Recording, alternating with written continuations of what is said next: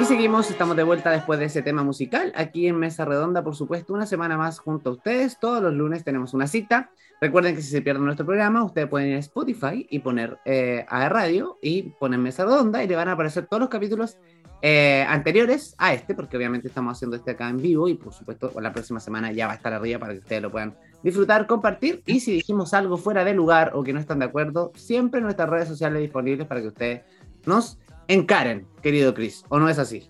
Así es, y por lo mismo hoy tenemos una tremenda invitada. Muchos han dicho como, bueno, efectivamente esto es un programa de contingencia política desde una perspectiva ciudadana, pero en algún momento tenemos que invitar a un cientista político, a alguien que realmente haya estudiado esto y sepa sobre esto, y sobre todo si es mujer también, que nos ha costado bastante, bastante invitar a mujeres. Así que hoy tenemos a una tremenda invitada, su nombre es Daniela Carrasco, ella es cientista política de la Universidad del Desarrollo, candidata a magíster en comunicación política de la Universidad de Chile e investigadora de la Fundación Jaime Guzmán.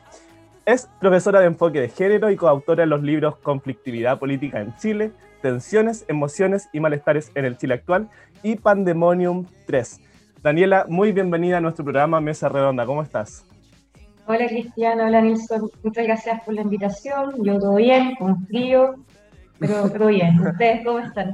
Súper bien, estamos en invierno, ha sido como bien lluvioso este invierno. Creo que, lluvia. No sé, si, por la pandemia, pero no alcanzamos a, percatar si llovió, pero creo que llovió muy poco el año pasado. Y por lo menos ahora hemos tenido días de, intensa lluvia. Y, ah, Sí, y como que llueve a la antigua y eso me, agrada, me agrada particularmente, sí. Oye, Dani, qué gusto tenerte en nuestro programa y voy a partir por la primera pregunta, obviamente, que cae de cajón. ¿Por qué Em, dedicaste tu vida ah, o tu vocación o este bichito, el interés por eh, las ciencias políticas. ¿Cómo nace este interés tuyo por estudiar una carrera de este tipo? Y cómo ha sido también, porque tú eres muy joven, pero cómo ha sido también este proceso para ti?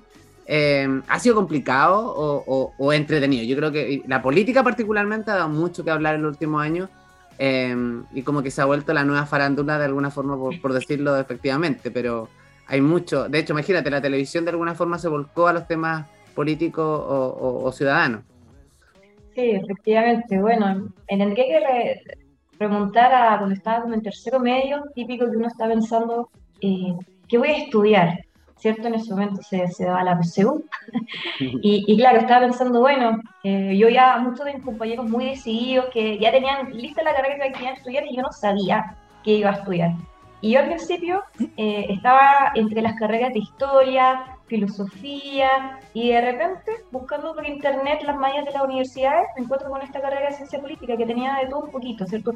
Un poquito de filosofía, un poquito de historia, un poquito de economía y también política, entonces me pareció muy eh, atractiva esta carrera y finalmente eh, sí estudiarla.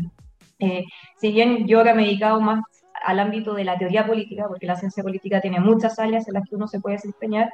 Eh, ahora muchas veces pienso que quizás puedo haber estudiado filosofía, porque básicamente me, me, dedico mucho a eso, ¿cierto? Como la teoría o la filosofía política.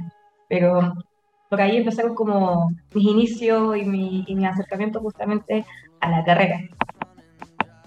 Interesante lo que dices, porque uno habla de la política ya uno habla de la política en un contexto general, ¿ah? pero la Dani habla de las distintos tipos que hay en la política y por supuesto vamos a entrar un poco en algunos de ellos, pero específicamente luego de entrar a la carrera, ¿qué te fue motivando para eh, involucrarte quizás con alguna de las fundaciones que mayor prestigio tiene a nivel nacional en cuanto a asesoría parlamentaria, bueno, de todo un poco? Eh, ¿Cómo llegaste a eso, Dani? Bueno, yo sabía que me gustaba mucho la teoría política, eso, eso fue con los ramos eh, que más fácil y más disfruté en la carrera, o sea, eh, por lo menos en la Universidad del Desarrollo, que es la universidad donde yo estudié, eh, estaba mayormente enfocada en las políticas públicas. O sea, había mucha estadística, mucha matemática, mucho, mucho stata, muchos programas de, que, buscan analizar justamente este ámbito. Y a mí esos ramos se me hicieron muy largos muy tediosos. En cambio, la, área de la teoría política, pero yo lo disfrutaba con De hecho, me acuerdo que en mi tesis de ciencia política lo dediqué justamente a esa área, como buscar eh, los fundamentos eh, filosóficos que hayan inspirado la Constitución de 1980. Entonces estaba muy eh, metida en ese ámbito. Y claro, cuando estaba en la época de la universidad, hice muchos cursos en distintos think tanks y fundaciones de formación política que buscaban, por ejemplo, hablar de las bondades del libre mercado, ¿cierto? O lo importante que es la, el respeto a la dignidad humana. Entonces yo también me fui formando por fuera, ¿cierto? Serían como actividades extracurriculares que yo tomaba aparte de, de la universidad.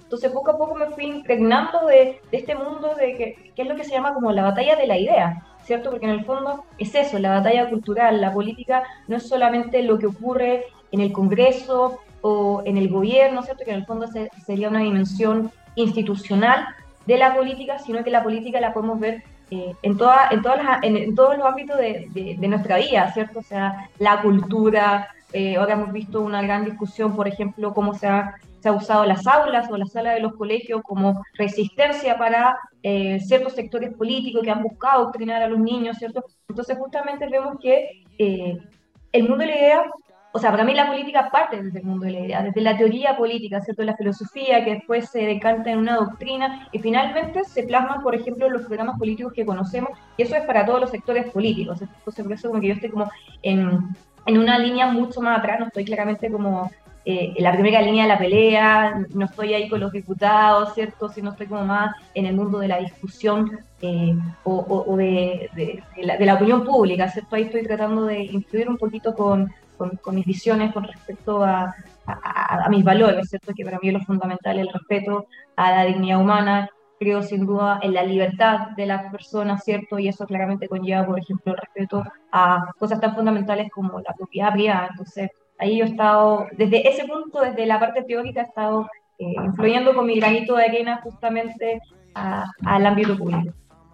¿Qué ha sido lo más difícil eh, de, de, de, todo este proceso eh, para ti en, a nivel personal? ¿Te ha costado, no sé, realmente el, el, mundo de la política, como lo conocemos, la mayor común de, la, de las personas, siempre está muy asociado a los hombres, particularmente? Y tú eres muy joven, o sea, la gente que, que, quiera ver, por favor, nuestra invitada puede ingresar a www.radio.0 porque quizás lo está, lo, lo, está, lo está, escuchando solamente por Spotify. Pero eh, me imagino que también en, en, en un mundo súper machista, como estaba implementado hace algunos años, eh, no sé si hay alguna situación puntual o algo que, que, a ti te haya costado más hacer en este mundo de, de, de la política, particularmente en tu inicio. Bueno, yo no encuentro que sea un área tan machista, pero sí encuentro que hay códigos muy masculinos, ¿cierto? Como eh, se espera se espera en general personalidades que sean más rudas, ¿cierto? Porque en el fondo sabemos que la política es sin llorar, ¿cierto? Y eso aplica para todo. Y en el fondo, por ejemplo, cuando eh, se hacen, no sé, una funa, por ejemplo, o cuando llegan de repente eh, personas a escribirte cosas feas a tus redes sociales, claramente eso es lo más feo de, de, estar justamente como expuesta y, trabajando en lo público. Pero yo no encuentro que sea un sector, eh, la política, ¿cierto? No creo que sea una dimensión fascista para nada, al contrario. Si bien, por ejemplo, cuando yo eh, participaba en estos cursos de formación en la BEC con la universidad, te estoy hablando bueno, entre el 2010, 2011 al 2016, eh, por lo general sí éramos poquitas mujeres. Y yo que coordino cursos para formación política también suelen llegar en mayoría hombres, pero sí, pero de igual manera hay mujeres, pero no encuentro que sea como sectores machistas. Quizá pasa en las generaciones mayores, ¿cierto? Quizá de los 40, 50 años para arriba, pero por lo menos en mi generación yo no he tenido ninguna mala experiencia, al contrario, sino lo que se supone que son nuestros adversarios políticos son los que llegan justamente a denostar en las redes sociales y que ellos justamente han sido los machistas, por ejemplo, porque me acuerdo que una vez escribí una columna para la tercera, a propósito de los 50 años de, de Woodstock, ¿cierto? Que fue el año 2019. Y, y, yo como tengo una ola más filosófica, a veces, claro, soy un poco más crítica para mi escritura, eh, mucha gente desde la izquierda eh, llegaron justamente a burlarse de lo que yo había escrito. Básicamente no entendían lo que yo había escrito y yo me estaba basando en sus propias narrativas. Entonces claramente hubo una, eh, una izquierda mucho más intelectual que dijo, epa, esta cabra sí sabe lo que está hablando, pero mucha izquierda que quizá no, no, está al nivel de los intelectuales de este sector, eh, simplemente me ridiculizaron. ¿Y qué, lo, qué, fue lo que pasó? Llegan comentarios como que era una, una gavita tonta, que...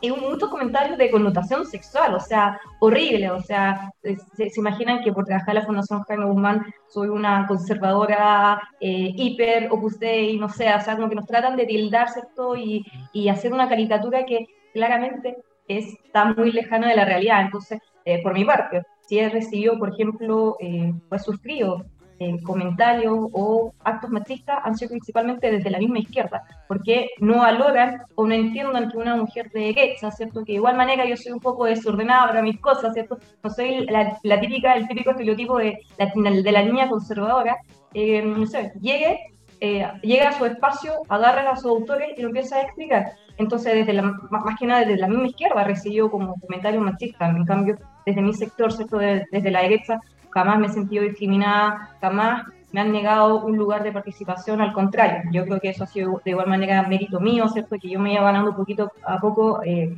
los espacios, pero, pero no, no, encuentro que, que, la política sí sea machista, pero sí creo que son lenguajes rudos, ¿cierto? Como masculino, así como se espera rudeza, más que nada eso. Hay que tener cuero de chancho, dicen a veces en política. Pero, pero Dani, para todo. Sí, bueno, es verdad, la vida no es, fácil. Dani, y tú comentas de que no estás en primera línea, sin embargo, hace una semana atrás te, vi en horario prime en CNN hablando sobre, sobre contingencia política también, pero en algún momento esta contingencia política o tomaste la primera línea de quizás representar a tus compañeros en la universidad o, te, llamó la atención eh, eh, desde esa perspectiva o quizá en algún momento tener algún cargo de elección popular o, netamente vas por el tema de la investigación y la discusión de ideas? Sí, bueno, yo siempre me he sentido mucho más cómoda eh, explayarme, ¿cierto? Desarrollarme en el, mundo de, la investigación, desde la academia, desde la teoría, o sea, eh, porque primero siento que, claro, está la coyuntura y muchas veces las coyunturas como que nos ganan, ¿cierto? Y, y, yo he tenido como más la intención de analizar la política desde los procesos políticos, ¿cierto? Porque, por ejemplo, si nosotros analizamos el 18 de octubre, no podemos analizar el 18 de octubre solamente como el hito, ¿cierto? Sino que hay un proceso que la antecede, que nos puede explicar, ¿cierto?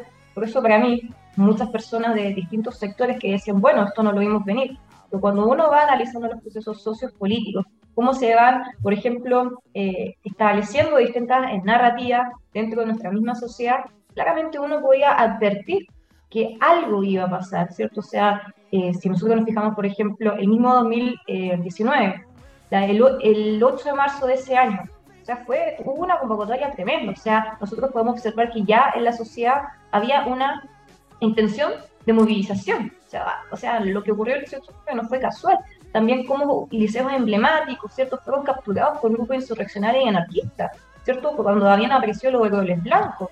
Entonces nosotros podemos dar cuenta que si hacemos un análisis un poco más pausado y reposado de los procesos sociopolíticos, podemos tener, eh, podemos tener mejores lecturas de lo que está pasando en nuestra sociedad. Entonces, por eso estoy, no, me gusta estar en la primera línea, por eso yo no aspiro eh, a un cargo de elección popular, o sea, no puedo decir nunca, ¿cierto? Pero en verdad esas no son mis reales inspiraciones, me gusta más la academia, me, gusta más los libros, de repente meterme a lectura bastante críptica, ¿cierto? Pero eh, a lo mío es mucho más estar como, eh, es claramente una posición más cómoda, pero también tiene se, se, relaciona mucho con mi personalidad, eso es lo que yo creo. Súper, súper bien. Y también es súper importante, mientras te escuchaba hablar, Em, el tema de que siempre uno está informándose, leyendo constantemente, eh, debatiendo ideas, que, hoy día tenemos la libertad de hacerlo en nuestras casas, con nuestros amigos, con nuestra pareja o qué sé yo, con nuestra familia, pero muchas veces hay, personas que em, no saben debatir, no saben discutir ideas, y lo vemos a diario en la política. Em, y eso como que de repente aleja un poco eh, y pierde credibilidad también frente a la opinión pública, ¿no? Y se generan estos bandos eternos siempre entre izquierda y derecha, em, independiente que vayan saliendo otros, los amarillos, etcétera, etcétera, que finalmente empezamos a buscar etiquetas dentro de toda la gente que no se decide, ¿no? Pero eh, es heavy ese, ese, proceso también, porque de alguna forma, si bien hoy día los jóvenes, creo que, mira, mira lo que voy a decir, creo que hoy día los jóvenes nos hemos preocupado más de informarnos, somos más instruidos, por lo menos leemos, y lo veo en mi entorno, eh, versus las personas adultas, porque hay un gran porcentaje de la población que principalmente, y lo, digo ahora con preocupación a lo que va a pasar eh, en septiembre, ¿no? Eh, con el plebiscito de salida de, nuestra nueva constitución, entre comillas, considerando que finalmente, una, hay personas que no han leído ni un artículo de lo que se ha redactado, menos ha leído la constitución que nos regía hasta este momento, o que nos rige todavía, ¿no? Entonces, ¿cómo lo ves tú? ¿Cuál es tu perspectiva frente a eso, a esta eh, la palabra que voy a ocupar no es peyorativa, pero a esta pseudo ignorancia pública que muchas veces existe, a la toma de decisiones, ¿no? Como que finalmente el, si el que, lo que dice Perico es lo que va a hacer el resto, es Como que estamos acostumbrados a que otro lo haga por uno. Bueno, sí, o sea, creo que todos tenemos que entender que somos parte de una sociedad, ¿cierto? Que eh, cada uno de nosotros cuenta en esta sociedad y, por ejemplo, nos podemos manifestar a través del voto, que al momento el voto sigue siendo, o sea, vale lo mismo cada voto, ¿cierto? Em, y en ese sentido tenemos que entender que, eh, que ser ciudadano es una responsabilidad. O sea, si nosotros hacemos un breve repaso, ¿cierto?, por la historia universal de Occidente, el voto no es algo que siempre ha estado dado, ¿cierto? O sea, los inicios, eh, por ejemplo, eh, la Grecia clásica, solamente estaba, el voto era, estaba disponible solamente para los ciudadanos, ¿cierto? Que claramente eran hombres, ¿cierto? Pero no todos los hombres eran ciudadanos, o sea, era, el, el voto era un privilegio. Y en ese sentido tenemos que encontrarlos, o sea, eh, es un deber de nosotros informarnos y participar informadamente en estos procesos, ¿cierto? Eh, como los plebiscitos o las elecciones. Y, claramente estamos en un momento sumamente frágil de, nuestro país, o sea, claramente el 18 de octubre generó una fractura tremenda eh, en la sociedad chilena y claramente, o sea, a mi juicio, o sea, a mí no cabe duda que fue una revuelta completamente manipulada, que tiene otras características que se diferencian, por ejemplo, de manifestaciones del siglo XX, ¿cierto? Pero eh, de igual manera fue articulada, ¿cierto? Y, mucha gente ingenuamente no se compró, por ejemplo, los eslóganes que dicen, por ejemplo, hasta que la dignidad se haga costumbre, que en el fondo se presenta como un significante vacío en el que dignidad para cada persona puede significar cualquier cosa, ¿cierto? Para un señor puede significar quizás mejorar las pensiones, para otra, eh, no sé, una madre puede significar la educación de sus hijos, ¿cierto? Incluso para una chiquilla que vive en una situación acomodada puede ser, no sé, derrotar el patriarcado. O sea, cada uno se puede, ¿cierto? Eh, imaginar cualquier cosa bajo el concepto de dignidad. Pero ¿qué es lo que pasó? O sea, se abrió justamente este proceso constituyente que, eh, o sea, si nosotros vemos, por ejemplo, los sondeos de opinión para esa fecha, antes de octubre del 2019, no estaba como las primeras prioridades, por ejemplo, cambiar la constitución, al contrario, estaban como bien abajo, o sea, mucho después del lugar número 10, ¿cierto? Y nosotros vemos que claramente Chile es un país de clase media, o sea, yo creo que la mayoría de nosotros en, nuestra generación están mucho mejor que la generación de nuestros padres, y nuestros padres claramente están mucho mejor que la generación de nuestros abuelos. Y eso justamente se explica porque en la Constitución de 1980, que ha tenido numerosas reformas, entre ellas la más importante del año 89 y la del 2005, ¿cierto? con el expresidente eh, Ricardo Lagos, se establecieron los pilares del el progreso ¿cierto? y del desarrollo de nuestro país. Y si bien claramente hay muchas cosas que solucionar, eh, yo creo que el nuevo texto constitucional que, se presentó ¿cierto? el pasado lunes 4 de julio por la Convención Constitucional eh, es un completo retroceso. ¿Cierto? Y ahí yo creo que las personas tienen que informarse si efectivamente quieren ese retroceso, ¿cierto? Porque quizás pueden aparecer narrativas que a ellos les interesen, o en verdad quieren ir mejorando lo que tenemos que mejorar. O sea, hemos visto como el dólar ha, ha llegado a sus máximos históricos y, y, lamentablemente ciertos personajes del gobierno dicen, bueno, ¿qué importa que aumente el dólar si al final eh, los chilenos pagan y, en pesos, ¿cierto? O sea, no sé, cualquier chiquilla que se compra cosas en AliExpress o en Shane o no sé, se compran en Amazon, o sea, incluso los pasajes eh, aéreos. Todo eso va en dólares que después se hace la conversión al peso chileno. O sea, está todo muy caro. Entonces yo creo que las personas tienen justamente la responsabilidad de hacerse cargo de si efectivamente quieren mejorar las cosas, ¿cierto? Eh, no sé, desde el marco constitucional presente hoy en día, o en verdad quieren aprobar una constitución que básicamente tiene muchas trabas, que recuerden que eh, los escaños reservados, ¿cierto? Van a tener eh, poder de veto, si, si, es que se aprueba esta, la propuesta constitucional y después se llegan a hacer reformas, como muchas personas suelen decir. Entonces yo creo que estamos en un momento no solamente histórico, sino que sumamente decisivo, en el sentido de que podemos detener el camino al abismo que va a Chile o literalmente nos quedamos al precipicio. Entonces yo creo que hay una gran responsabilidad de la ciudadanía, ¿cierto? Que se informe, que se forme, que se acerque a ambos textos y que pregunte, Dani, y que pregunte, porque finalmente, o sea, no es secreto para nadie que se va a encontrar con una infinidad de tecnicismos que a lo mejor la ciudadanía común y corriente no entiende y no tiene por qué saber tampoco. Pero la idea es que si no entiende una palabra o hay algo que definitivamente eh, no sabe qué significa o, qué impacto puede tener, lo importante es que le pregunte a alguien. Y que, ese alguien que le pregunte, obviamente de alguna forma tenga también la capacidad de saber explicarlo en forma eh, con perita y manzanas, como decimos nosotros, que hoy en día, y es súper paradójico porque prendemos la televisión o leemos la prensa, nos encontramos con los tecnicismos en el texto. Después vemos la prensa, el titular ya es un tecnicismo. Prendemos las noticias y, lo, y, el debate que se genera es lleno de tecnicismo porque finalmente no invitan a alguien ciudadano común y corriente porque le hagan las preguntas a alguien que está ligado a la política, sino que entre los políticos, obviamente, el vocabulario siempre va a ser el mismo y los tecnicismos eh, siguen saliendo a la luz. Entonces ahí se genera la confusión. Pero yo creo que no lo pudiste decir de, no, no, lo pudiste decir de mejor forma, Dani, en el sentido de que el llamado a que la gente se informe, de que lea, de que consulte y de que se replantee también lo que, lo que en el fondo queremos. Hoy día lo vemos de repente cuando la gente trata de, de convencer a otro. Yo no soy partidario de convencer a otro. Creo que eh, Hoy en día tenemos la libertad de expresar lo que sentimos, de lo que opinamos, al sector que representemos políticamente hablando o cualquier otra área de nuestras vidas. Finalmente, es como cuando tú te presentas a alguien, ¿no? Hola, soy yo, este soy yo. Lo toma o lo deja, pero de alguna forma creo que eh, esas instancias son súper importantes. Y hoy día me alegra ver que hay, hay, hay, centros de debate, los estudiantes hoy día se juntan, como que se reúnen a conversar del tema, hay un interés, por lo menos, y ojalá de aquí al 4 de septiembre ese mismo interés que hay se pueda plasmar también en el traspaso de esta información o esta bajada de, que sea un poco más, más entendible para que la gente también vote, como decías tú, Dani, informada, que es súper importante. Oye, vamos a ir a la pausa, ¿les parece? En el segundo bloque vamos a entrar en otro tema que a mí me llama mucho la atención y que ahí seguramente vamos a tener mucho que debatir. Así que vamos a ir a la música, a la vuelta seguimos conversando con nuestra invitada, no se vaya.